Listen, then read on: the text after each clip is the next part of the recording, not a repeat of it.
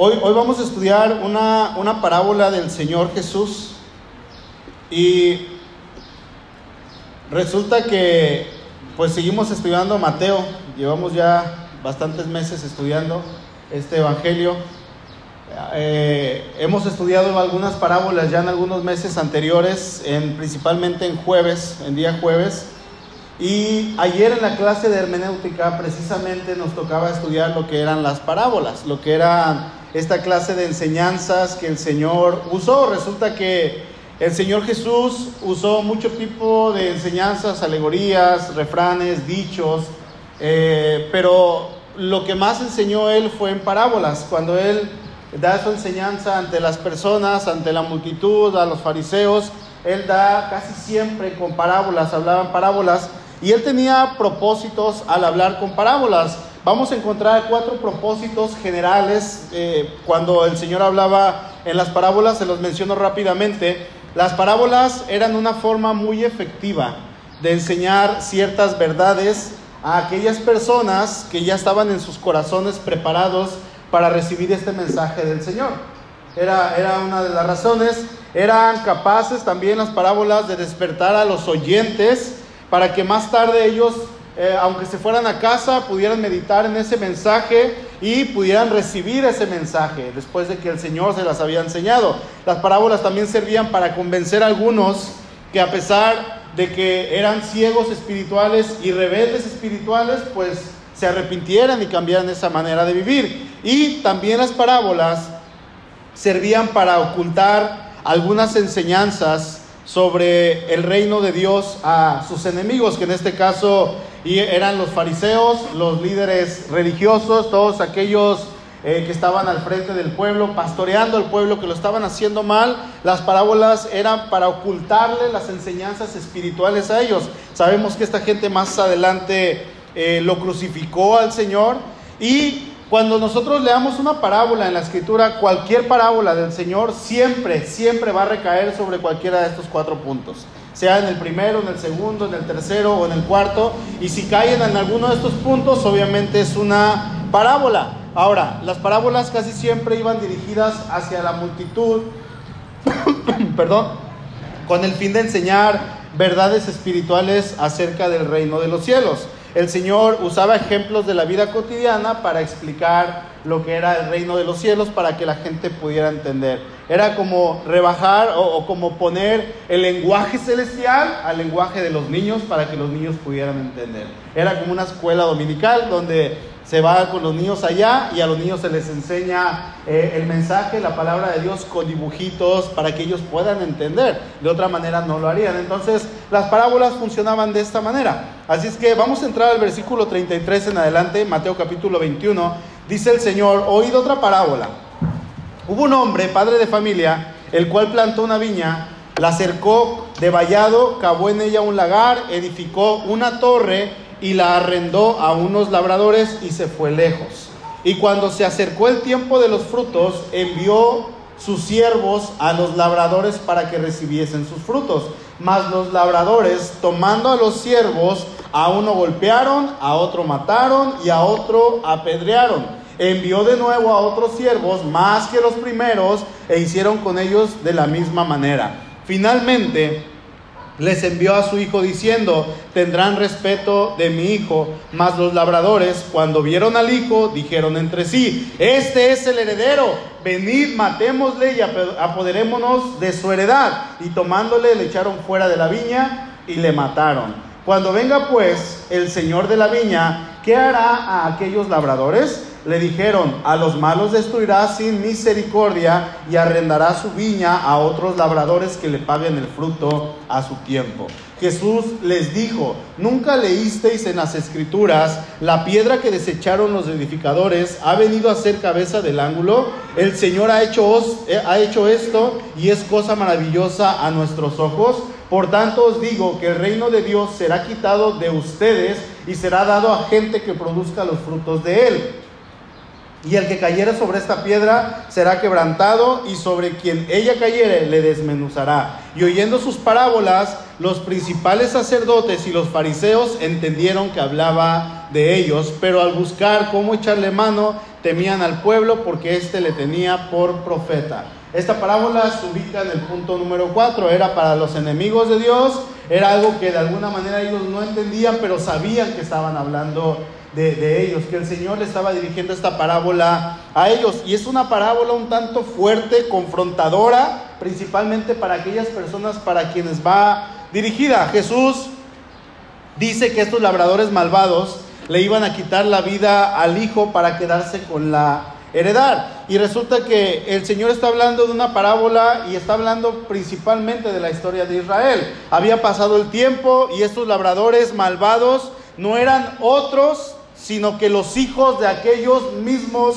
labradores malvados que en el Antiguo Testamento mataban a los profetas, los apedreaban, los rechazaban, los despreciaban, los escupían, no los querían, no eran otros más que ellos. Ahí en el capítulo 23, se los voy a leer en la nueva traducción viviente, Jesús les dice, el verso 29, ¿qué aflicción les espera, maestros de la ley religiosa y fariseos, hipócritas? Edifican tumbas a los profetas que sus antepasados mataron y adornan los monumentos de la gente justa que sus antepasados destruyeron. Luego dicen, si hubiésemos vivido en los días de nuestros antepasados, jamás nos habríamos unido a ellos para matar a los profetas.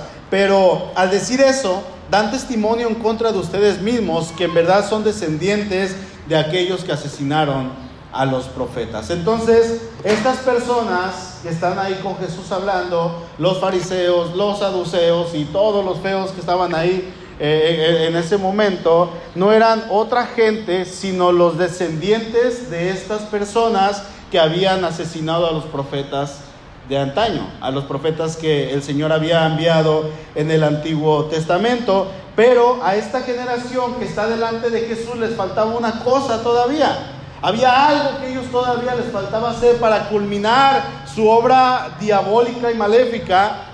Dice que en la parábola que estos labradores mataron al hijo de la viña y ahí en el verso 32 dice, sigan adelante, les dice el Señor, sigan adelante y terminen lo que sus antepasados comenzaron.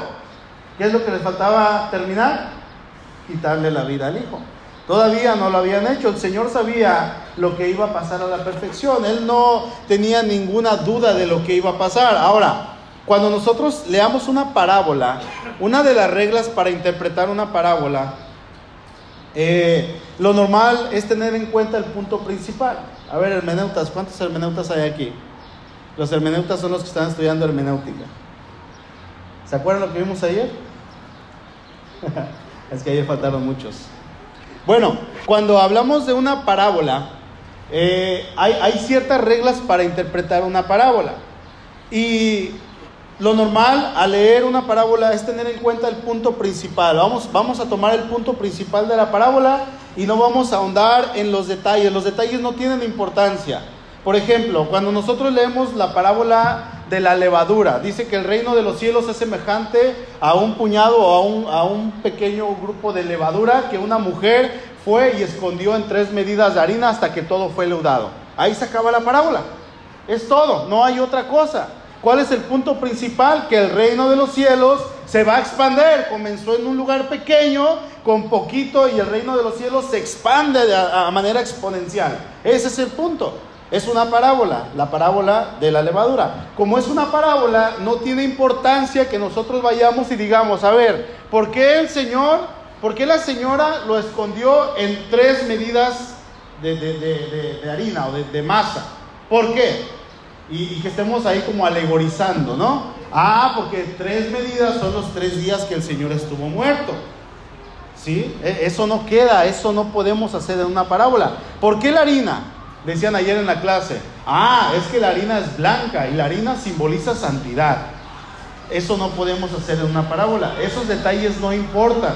Porque si nosotros nos ponemos a, profundizar en los detalles, resulta que vamos a estar terminando y tratando de interpretar una alegoría. Y la alegoría se interpreta de manera diferente. En la alegoría sí, efectivamente hay que checar los detalles. Pero en el caso de esta parábola es diferente, hermanos, porque en esta parábola los detalles tienen un significado Y resulta que los principales sacerdotes, los fariseos, todo este tipo de gentes entendía muy bien lo que el Señor les quería decir con esta parábola. El Señor menciona una viña. La viña en aquellos tiempos eran cercadas con espinos. Eh, unían las espinas y las cercaban así como la corona que le hicieron al Señor, pero eran en gran cantidad y hacían cercas de espinos para que eh, los jabalís, los animales eh, salvajes o los ladrones no pudieran entrar a robar el fruto de, esta viña. Las viñas grandes también tenían su lagar, que consistía en dos surcos, eh, ya fueran hechos de roca o a veces los hacían como de tipo ladrillos. Uno estaba más alto que el otro, entonces estaban conectados por un canal. Cuando la gente pisaba las uvas en la parte de arriba, el zumo pasaba a la parte de abajo. Entonces, era, era como, como una, una, empresa, por así decirlo, que ya tenía todo establecido. También en, estas viñas había una torre alta y la torre tenía una doble función. La gente se podía subir a la torre y andaba checando, como estaban por lo regular en el campo, andaba checando que no vinieran animales salvajes, jabalíes, zorros o animales que pudieran destruir los viñedos o que vinieran ladrones a robar. Y la gente siempre había una atalaya hasta arriba vigilando que no vinieran este tipo de personas o de animales. Y al mismo tiempo la torre servía para dar refugio o para dar esa casa a las personas que estaban viviendo ahí. Así es que este hombre dice que el, el dueño de la viña toma ciertas medidas que eran normales en aquel tiempo. Dice que este hombre pues construye una torre, arregla la viña y se la renta a unos trabajadores y él se va lejos. Y esto era algo común, era algo normal que los propietarios que tenían muchas propiedades, los dueños, los hacendados, eh, edificaban cosas así y se iban lejos y luego regresaban a cobrar lo que ellos habían invertido. Había tres maneras de pagarles. Se les podía pagar una cantidad fija de dinero, hacían un acuerdo con el trabajador y el trabajador decía, pues yo te voy a pagar tanto. La otra era pagar un porcentaje de la cosecha, te voy a pagar el 5, el 10% de toda la cosecha que salga, o te voy a pagar con una cantidad dependiendo de cómo salga la cosecha. Cualquiera de estas, de estas tres maneras, los trabajadores hacían negocio con el dueño. Ahora, dice ahí en la parábola que estos labradores actuaron de manera malvada, y esta manera de actuar no debería parecernos extraña. Resulta que el país estaba hirviendo en problemas económicos. Había una gran crisis en Israel en ese tiempo y los obreros por lo regular eran obreros, causaban problemas y cuando ellos veían la oportunidad de poder matar al hijo para quedarse con la propiedad, esto no era una idea descabellada. No era algo que, ellos dijeran, pues no, no podemos hacerlo. Muchos de ellos lo pensaban. Muchos de ellos quizá en algún momento lo llegaron a hacer incluso en algunas propiedades. Ahora estamos hablando de un viñedo. Cuando nosotros hablamos de un viñedo, una parábola así, quizá para muchos de nosotros se nos va a hacer algo extraño el, entender esto. A lo mejor yo no sé si ustedes alguna vez en su vida han visto un viñedo o una vid, pero nosotros por lo regular simplemente vamos al súper y compramos las uvas. Ya no tenemos que que ir y, arrancarlas o vamos y compramos el vino. No, ¿verdad? Eso no. Decía un compañero de trabajo de consagrar para ti, cristiano. Vino de consagrar. No, simplemente vamos y compramos. Ya no es lo mismo como antes. Incluso aunque estemos ya con más maneras de movernos, resulta que los sembradíos y todo están a las orillas de los pueblos. Muchos de nosotros a lo mejor no entendemos cómo, cómo está eh, equipado un viñedo y la manera en que trabajaba, pero para el tiempo del Señor, cuando Él estaba hablando esta parábola, la gente entendía a la perfección lo que Él estaba hablando. Ahora, es necesario entender entonces que la viña de la cual Jesús está hablando es la nación de Israel. ¿El propietario quién es? Dios. Él es el dueño de la viña. Los labradores a los cuales Él les encargó el cuidado de esta viña son los líderes religiosos que estaban a cargo de mantener el buen estado de la nación de Israel. Los mensajeros que el dueño fue mandando una y otra y otra vez, sucesivamente desde el primero hasta el último, son los profetas que Dios enviaba, que por lo general eran rechazados y eran asesinados. Y el Hijo llega al final este hijo no es otro, sino nuestro Señor Jesucristo. Así es que en esta parábola Jesús anuncia su muerte, anuncia que Él tiene que morir y al mismo tiempo menciona la condena de Israel por haberle rechazado. Así es que vamos a encontrar algunos puntos en esta parábola, hermanos, en esta noche. Vamos a irnos rápido. Vamos a ver que esta parábola, en primer lugar, tiene mucho que decirnos acerca de Dios. Hay mucho que decirnos de, parte de Dios. Dice que Dios confió en los hombres. El propietario de, la viña le confió a estos labradores la viña. No los estuvo vigilando todo el tiempo. Dice que él se la dejó, la levantó, acomodó el lugar y él se marchó del país. Ya no, ya no iba a regresar en un tiempo. Él les dejó una tarea y ellos tenían que cumplirla. Dios a nosotros como seres humanos nos concede el honor de darnos trabajo, de darnos ciertas cosas. Dice la palabra que somos administradores. Así es que todo lo que usted tiene, hermano, no es usted, es de Dios. Su ropa, su carro, su casa, sus hijos, su esposo, su esposa, sus papás. Todo lo que usted pueda tener no es usted. ¿De quién es? Es de Dios y Dios se lo ha confiado a usted para que usted lo lleve a cabo y para que usted trabaje en eso que Dios le ha encomendado, para que usted se ocupe en eso que Dios le ha dado. ¿Sabía usted que no necesita ser pastor? ¿Cuántos pastores hay aquí? Levanten su mano. Pero, pues nomás yo van a decir. Pero ¿sabía usted, hermano, que usted no necesita ser pastor para llevar un ministerio pastoral? Hermana, Usted no necesita tener estudios teológicos para llevar un ministerio pastoral. Dios le ha colocado en ciertos lugares con cierta gente, empezando por su casa. Si tiene niños pequeños, usted, hermana, tiene la labor y la responsabilidad de pastorear a sus hijos cuando el esposo está trabajando. Tiene que guiarlos, equiparlos, mantenerlos, prepararlos para este mundo. Tenemos esa responsabilidad. Si usted está trabajando, ¿cuántos de los que usted tiene en su trabajo como compañeros o con la gente que usted convive, cuántos son cristianos? Casi la mayoría, nadie. ¿Cuántos trabajan con el 100% de cristianos? Creo que soy el único. Porque mi trabajo aquí es con, ustedes y todos son cristianos, amén. Entonces, aparte del pastor y de su esposa, creo que nadie va a trabajar de, los de la iglesia con gente que es 100% cristiana o que ama a Dios. Todos los demás tienen incrédulos, familia, papás, mamás, primos, vecinos, compañeros de trabajo, compañeros de la escuela que son incrédulos. Bueno, Dios le ha puesto ahí a usted y le ha confiado, escuche esto, un grupo de incrédulos para que usted le testifique y le comparta el mensaje del Evangelio para que ya no sean incrédulos. Dios lo ha puesto a usted para que les testifique. Y déjeme decirle que Dios no está detrás de usted todo el tiempo y le está diciendo, oye, ya le hablaste, oye, ya le comentaste, ya le dijiste, no te he visto dar testimonio, no lo has hecho, ¿qué pasó? Ya es miércoles, no le has dicho ni siquiera Dios te bendiga. O Dios anda así detrás de usted. Oye, dile, dile, compártele, háblale de mí, compártele, dile, tienes trabajo. Dios no está así. No está persiguiéndolo, usted sabe lo que tiene que hacer.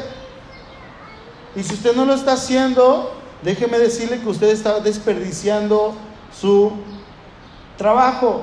Dios le ha confiado a usted la gloriosa tarea de que, hermano, sea luz, de que sea la sal de esta tierra. Eso le toca a usted. Yo no puedo ir a su trabajo como pastor y compartirle a todos allá. Dios le ha puesto ahí.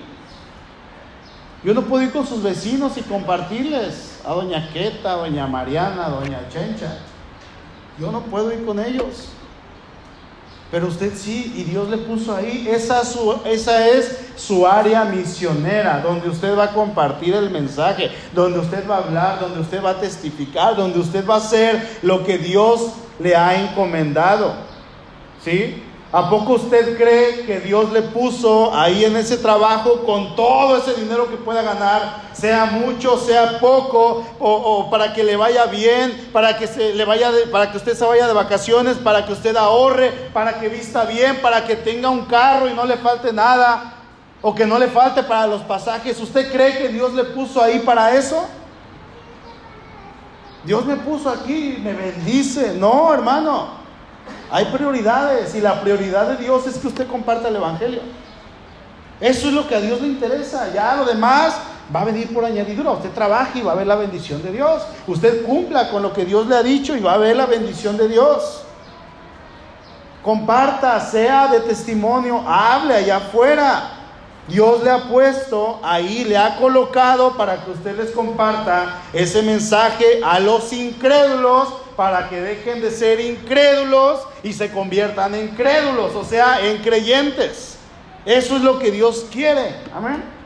Dice 2 Corintios 2.14, sin embargo, gracias a Dios que en Cristo siempre nos lleva triunfantes, por medio de nosotros, esparce por todas partes esa fragancia de su conocimiento. Dios quiere esparcir a través de nosotros esa fragancia de su conocimiento. No que usted le, no que usted le hable de sus vivencias, de, sus chistes, de cómo se peleó con la esposa y cómo le ganó. No, Dios quiere que le hable a la gente de Él. Eso es lo que nos dice esta parábola. Dios confió en estos hombres, les arrendó una tarea, una misión y ellos no la cumplieron. Ellos no hicieron lo que tenían que hacer. ¿Y usted? Vamos a ver también la paciencia de Dios. Nos habla de que Dios le confía a los hombres eh, eh, este lugar, pero también es paciente. El propietario mandó un mensajero tras otro, no se presentó repentinamente para vengarse cuando el primer mensajero fue maltratado. No, eh, le dio a estos agricultores la oportunidad tras oportunidad para que respondieran a, su requerimiento. Dios tiene paciencia con las personas a pesar de su pecado y Dios no quiere descartarlas. En el principio, cuando Dios crea al hombre y a la mujer, eh, sabemos la historia, Adán y Eva pecan y vienen las consecuencias del pecado. Y entre esas consecuencias del pecado, ahí en Génesis 3:15, Dios le dice a la mujer, de tu simiente, de tu descendencia, va a venir un varón, va a venir uno que va a acabar con la serpiente. Él va a aplastar a la serpiente. Por definitivo va a acabar con Satanás. Y la mujer dice, ok. Y cuando nace Caín, el texto da a entender que ella pensó que Caín era ese hombre, era ese varón que iba a redimirlos del pecado.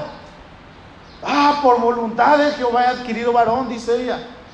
Da a entender que ella piensa que ese era el Salvador. Sin embargo, no, hermano, Dios Todavía le faltaba tiempo, no pasaron unos cuantos años o unas décadas, ni siquiera siglos, pasaron milenios. ¿Saben cuántos milenios? Aproximadamente cuatro mil años para que viniera el Hijo. Dios es paciente.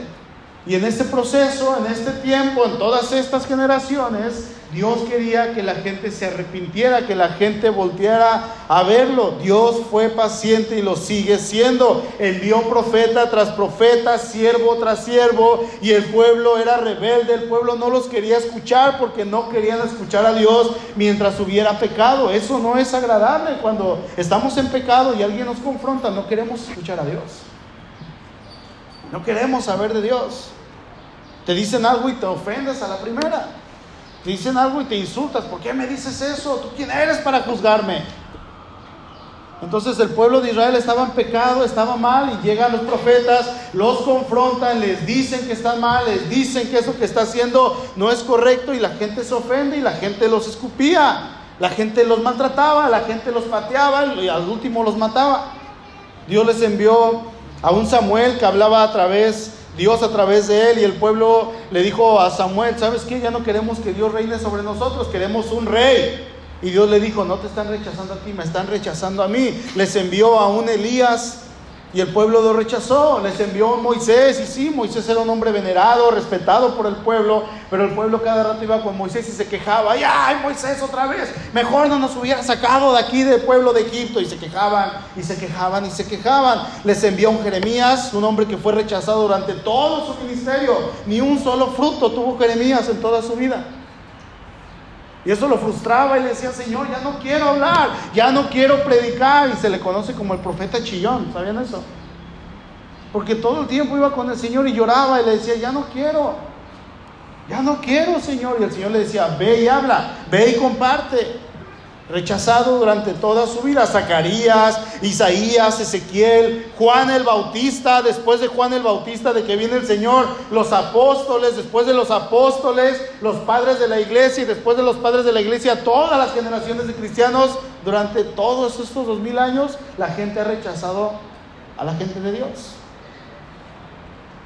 Porque no quieren saber de Dios, no quieren escuchar de Dios. Sin embargo, Dios siempre se mostró paciente para con todos y Él quería y sigue queriendo que todos se arrepientan y que volteen a verle a Él. Vamos a ver en esta parábola que el padre de familia, el dueño de la viña, les quitó a los labradores malvados la viña, se los entrega a otros. Ellos no hicieron su tarea que debían hacer y como consecuencia perdieron lo que se les había dado. Recordemos que Dios es amor, pero también nuestro Dios es justo. Amén. Segundo encabezado. Esta parábola tiene mucho que decirnos acerca de las personas. En esta parábola vamos a ver que el ser humano es privilegiado. El ser humano es privilegiado. La viña estaba perfectamente equipada con la cerca, el lagar, la torre, todas las cosas se les facilitaban. Los agricultores tenían todo para trabajar, absolutamente todo. No les faltaba nada, tenían todos los medios, tenían sombra, tenían agua, tenían las herramientas, todo. Absolutamente todo. Dios, hermanos, nos da todo. Somos privilegiados, nos da una tarea para realizarla, pero no solamente nos da la tarea, sino nos da los medios. Es que no puedo, tengo miedo. Bueno, pues Dios te ha dado su espíritu y no es un espíritu de cobardía, sino de poder, de amor y de dominio propio. Es que no sé cómo hacerlo. Pues hermano, aprende, lee, tienes tu Biblia. Tenemos tantas bendiciones, un privilegio que Dios nos permite ir creciendo día a día. Si usted no crece, con mucho respeto, es quizá porque no quiere, hermano es porque no quiere. Tiene su Biblia en su casa, tiene muchos cultos a los que venía en la iglesia, muchos lugares donde usted puede servir, tiene la posibilidad de orar día a día. No nos están persiguiendo por nuestra fe, no nos apresan por compartir nuestra fe. Somos sumamente bendecidos al poder hablar abiertamente de nuestro Señor, sin embargo no lo hacemos. ¿Hasta cuándo? ¿Qué tiene que pasar para que lo hagamos? Ahora, esta parábola nos dice que el ser humano es privilegiado, pero también el hombre tiene responsabilidades. El hombre es responsable, tenemos que responder de la manera en que hemos llevado a cabo la tarea que Dios nos ha asignado. Porque en esta parábola el, el arrendador les arrendó a los arrendados una viña. Tenían que trabajar, tenían que producir fruto tenían que entregar cuentas y no lo hicieron. Usted, hermano, ¿cómo va en su casa? Empezando con su esposa, empezando con sus hijos, ¿cómo va? ¿Sabe usted la enorme responsabilidad que tiene al criar a sus hijos en los caminos del Señor?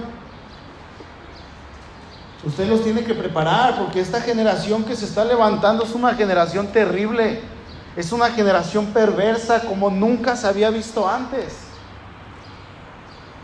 Nos decía hace un tiempo una, una parejita, probablemente no tengamos hijos cuando se iban a casar hace algunos años. Probablemente no vamos a tener hijos porque esta generación es mala y perversa y no queremos arriesgarlos. No, hermano, Dios, el mandato es fructifiquen y multiplíquense. En ninguna parte de la Biblia dice, métanle tijera a las trompas de falopio. No dice eso, ¿o sí? Fructifiquen y multipliquen. Y dice ahí en el salmista, bienaventurado el hombre que llenó su aljaba con flechas, con las saetas. Así son los hijos habidos en la juventud. ¿Qué tenemos que hacer? Tenemos que prepararlos. En esta generación. Si Dios te da un hijo o dos o cinco o siete, tienes que prepararlos en esta generación que es perversa, que vayan adelante como esa punta de flecha. Es una responsabilidad enorme, hermanos. Tenemos mucha responsabilidad. Usted va a dar cuenta por ellos, ¿lo sabía? ¿Sabe usted que Dios le va a pedir cuentas por cada mala palabra que salga de su boca? Y más ya ahorita conociéndole, las que ya quedaban en el pasado ya son olvidadas antes de conocerle. Pero ahora que le conoce, usted va a dar cuentas de lo que habla, de los insultos que da, de la manera en que usted se expresa porque de la abundancia del corazón habla la boca. ¿Qué es lo que hay en su corazón? De Dios no, nadie se burla. Nadie se va a burlar de nuestro Señor. Y vamos a estar ante Él, parados delante del trono, ante el gran tribunal de Cristo, rindiendo cuentas, no para ser juzgados, rindiendo cuentas de lo que hayamos hecho, dice ahí en Corintios, en el cuerpo sea bueno o sea malo. Y dice el Señor, ustedes van a dar cuenta de toda palabra ociosa que salga de su boca. De cada, de cada palabra ociosa, ¿Cómo, cómo se expresa. Su trabajo es íntegro, hermano. Sus finanzas es íntegro. Porque todo esto es parte de la responsabilidad del ser humano. Dios nos ha dado responsabilidades. Todo lo que somos, todo lo que hacemos, todo lo que decimos, llegará el día que estemos de pie ante el gran trono de Cristo, en el tribunal de Cristo, dando cuentas de nuestra manera de actuar. Somos responsables y pecamos. Es que mi esposo me hizo enojar y me hizo decir esto. Esa barbarie de cosas. No, tu esposo no te hizo enojar. Tú te enojaste. Es que mi esposa, si la conocieras. No, hermano. Tú te enojaste. Tú explotaste. Es que mis hijos, es que mis papás, dicen los jóvenes. Vamos a dar cuentas de todo esto. ¿Somos responsables si pecamos voluntariamente ante Dios o no? Los labradores llevaron a cabo una táctica de rebelarse y desobedecer al amo. El pecado, hermano, es la voluntaria oposición a Dios. Repito esto, el pecado es la voluntaria oposición a Dios, porque nadie le va a poner una pistola en la cabeza y le va a decir, peca. Nadie lo va a hacer. Usted va a decidir pecar. Es una voluntaria oposición ante Dios. Consiste en seguir nuestro propio camino cuando sabemos muy bien cuál es el camino de Dios. Es esa, necesidad de querer hacer aquello que queremos hacer, aun cuando sabemos que está mal delante de Dios. Estos hombres sabían perfectamente que lo que ellos tenían no era de ellos. Y así, hermanos, estuvieran en pobreza, en bancarrota, sin dinero, sin comida, esa viña no era de ellos. Sin embargo, se la quisieron quedar, pecando contra aquel que les había dado ese encargo en sus manos. Ahora, en tercer lugar, vamos a ver que esta parábola tiene mucho que decirnos acerca de Jesús. También nos muestra con total claridad a Jesús colocándose por encima de todos los profetas, por encima de todos los reyes, por encima de todos los siervos. Los que habían venido antes que Él eran mensajeros de Dios, no se les puede negar ese honor, sea lo que hayan sido un Isaías, un Jeremías, un Daniel, un rey David, un Moisés, un Elías, wow, gente maravillosa y magnífica, sí, pero eran siervos al final de cuentas. Ahora era el hijo el que venía. Era el hijo. Esta parábola contiene una representación, hermanos, tan hermosa acerca de Jesús, en la cual Él es diferente a todos aquellos que le habían precedido. Podemos hablar del gran patriarca Abraham. ¡Wow! Abraham, el grande. Pero comparado con Jesús, nada. Podemos hablar del gran Moisés, quien vio a Dios cara a cara, como si fuera con un hombre, dice. Lo vio cara a cara, platicó con Dios y Dios le llamó amigo. Te he conocido por nombre, le dijo. Pero comparado con Jesús no es nada. Podemos hablar del gran rey David, quien tenía un corazón conforme al corazón de Dios. Pero comparado con Jesús, Nada, podemos hablar del gran profeta Samuel, un hombre que sirvió a Dios íntegramente, llevó al pueblo a la adoración a Dios, pero comparado con Jesús, nada. Podemos hablar del gran José el soñador, que siempre demostró amor a Dios, integridad, que salvó a miles de personas por su obediencia a Dios, pero comparado con Jesús, nada. Y así podríamos seguir hablando de Isaías, Jeremías, Daniel, Ezequiel, Oseas, Elías o cualquier otro personaje grande, si usted le quiere llamar, pero comparado con Jesús, nada. Nada, hermanos, ni Juan el Bautista, ni el gran apóstol Pablo. Nadie. Esta parábola nos muestra al Hijo como el ser más importante. Sin embargo, al venir a su viña, al venir a la nación de Israel, Él fue y sería sacrificado. El Señor sabía lo que le esperaba. En la parábola, las manos de los malvados mataron al hijo. Pero el Señor sabía lo que le iba a acontecer. Qué terrible tragedia, ¿no? Que el pueblo de Dios mata a su creador. Mata al Dios que los había levantado, que los había escogido como su casa, que los había escogido como sus representantes, que él mismo había rescatado y había hecho maravillas ellos mismos. Pregunta, ¿qué le pasaría entonces a este pueblo?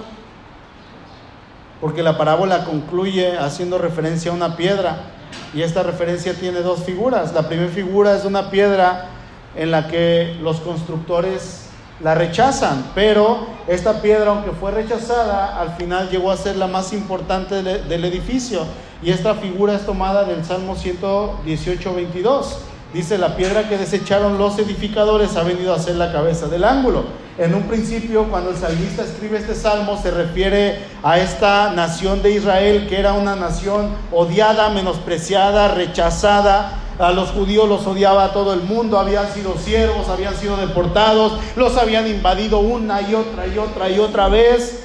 Todas las naciones se burlaban de ellos, sin embargo, Dios había escogido a esta nación. Y el salmista dice, la piedra que desecharon los edificadores ha venido a ser cabeza del ángulo y Jesús toma esta palabra para él. Puede ser que los hombres rechazaran a Cristo y le negaran y trataran de matarle y le mataron y le eliminaron según ellos, pero llegaría el día, llegaría el día cuando ellos iban a descubrir que rechazaron a la persona más importante del mundo y de toda la historia. Resucitó con poder, está sentado a la diestra de Dios. Y la segunda imagen de esta piedra está en el verso 44, aunque es una piedra que quebranta a una persona que tropieza en ella y que reduce a polvo a una persona si llega a caer sobre ella. Esta figura está compuesta por tres pasajes del Antiguo Testamento. Se los leo rápido. Isaías 8:13 en adelante, el Señor de los ejércitos, a Él santificad. Sea Él vuestro temor y sea Él vuestro miedo. Entonces Él será por santuario, pero a las dos casas de Israel las dos casas es el norte y el sur, ¿sí? los dos reinos. Dice, por piedra para tropezar, por tropezadero para caer y por lazo y red al morador de Jerusalén. Muchos de ellos tropezarán, de entre ellos tropezarán, caerán y serán quebrantados, se enredarán y serán apresados. El segundo verso está en Isaías 28, 16. He aquí, yo he puesto en Sión por fundamento una piedra, piedra probada, angular, preciosa, de cimiento estable. Y el tercero se encuentra ahí en Daniel 2, el 34 y el 44, donde se nos presenta una figura extraña de una piedra que no es cortada por manos humanas, pero que esta piedra destroza a los enemigos de Dios. La idea principal de todas estas, figuras del Antiguo Testamento acerca de una piedra se resume en una sola persona, Jesucristo. Él es la roca, Él es la piedra fundamental sobre la que se construye todo. Y una piedra angular es sobre la que se hace un edificio y esa piedra es la que sostiene todo el edificio. Es el cimiento, es la base. Es lo más importante. La idea de rechazar el camino es golpear la cabeza contra los muros de la ley de Dios. Es como cuando Pablo va persiguiendo a la iglesia a los cristianos y se le aparece el Señor Jesús y que le dice, dura cosa es que dar cosas contra el aguijón, da la idea de que una persona, eh, hay un clavo salido de la pared un pico y esta persona se está dando en el talón, uno tras otro, nunca le va a ganar al clavo. Nunca, es lo que Jesús está diciendo. No puedes, le está diciendo a Pablo. El desafiarle a fin de cuentas es quedar desintegrado. Hermano, se nos manda a construir sobre la roca que es Cristo. Nosotros ya conocemos al Hijo, no lo rechacemos. El Hijo vino.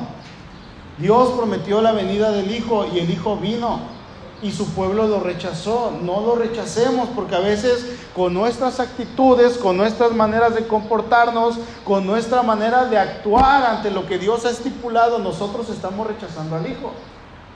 Ya vino, no le rechace, construya su fe sobre Él, edifique sobre Él.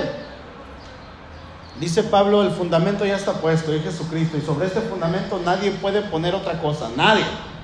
Pero si usted, dice Pablo, edifica sobre este fundamento oro, piedras preciosas o plata, pues el día lo declarará. Ahí se va a ver lo que usted edificó. Pero si usted edifica con madera, con heno u hojarasca, también el día lo va a poblar, el día final o al final o en el caminar, usted va a ver qué es lo que está construyendo.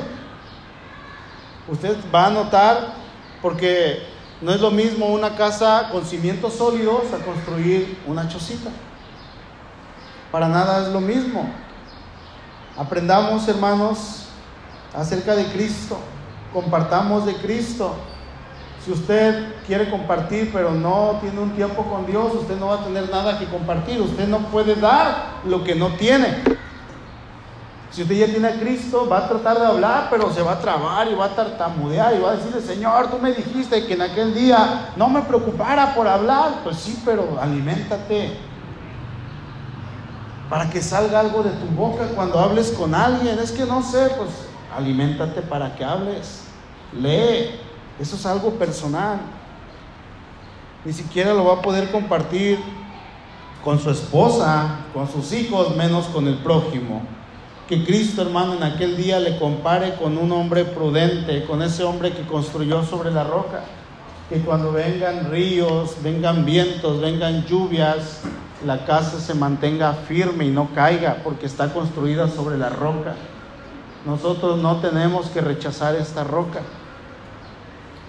Por el contrario, si nosotros rechazamos y tomamos por menos lo que Cristo ha hecho, nosotros vamos a ser comparados con el hombre insensato que construyó su casa sobre la arena y cuando vienen ríos, vientos, lluvias, esa casa va a caer y su ruina fue grande, dice porque estaba fundada sobre la arena, no había un cimiento sólido, no había nada que la sostuviera. hermano, qué hermoso sería que Él nos llame prudentes y no insensatos, que en aquel día cuando estemos delante de Él se cumpla esta palabra que yo quiero pensar que es el anhelo de su corazón. Cuando usted esté frente al tribunal de Cristo y, esté dando cuentas de lo que hizo en el cuerpo, ya siendo cristiano, rindiéndole cuentas al Señor, usted le diga, examíname, examíname Dios, prueba mi corazón, checa lo que hice, checa que me porté íntegro, checa que fui un buen creyente. Checa que lo hice bien, me esforcé, sí caí, pero me esforcé, me levanté y cuando yo caía sentía tu mano y me levantabas y seguíamos adelante. Ya quiero entrar a tu gloria, déjame entrar. Desesperado por entrar ante la gloria celestial. Y que el Señor le diga, como dice ahí en Mateo 25, 23, su Señor le dijo, bien, buen siervo y fiel, pásale, ¿no? Sobre poco has sido fiel, sobre mucho te pondré. Entra en el gozo de tu Señor. Y algunos vamos a estar corriendo para entrar a la gloria eterna. ¿Se imagina ese momento? No lo quisiera experimentar. Hay que construir sobre la roca. No hay que rechazar al Hijo en ninguna manera, en todo tiempo. Si usted pasa días y días sin leer la palabra, usted está rechazando al Hijo. Si usted pasa días sin leer, está rechazando al Hijo. Si usted tiene por menos el congregarse, está rechazando lo que Dios ha hecho por usted, porque esta es la iglesia de Cristo, no es del pastor Beto. Es de Cristo. Si usted tiene por menos el alabar al Señor, pues está rechazando la obra de Cristo. ¿Por qué le permite alabarle? Dios nos ha hecho un llamado. Nos ha, ahora sí que le quitó esa viña a su pueblo, al pueblo de Israel, o esa misión y nos la dio a nosotros. No hagamos lo mismo que ellos hicieron. Amén. Inclinemos nuestro rostro, por favor.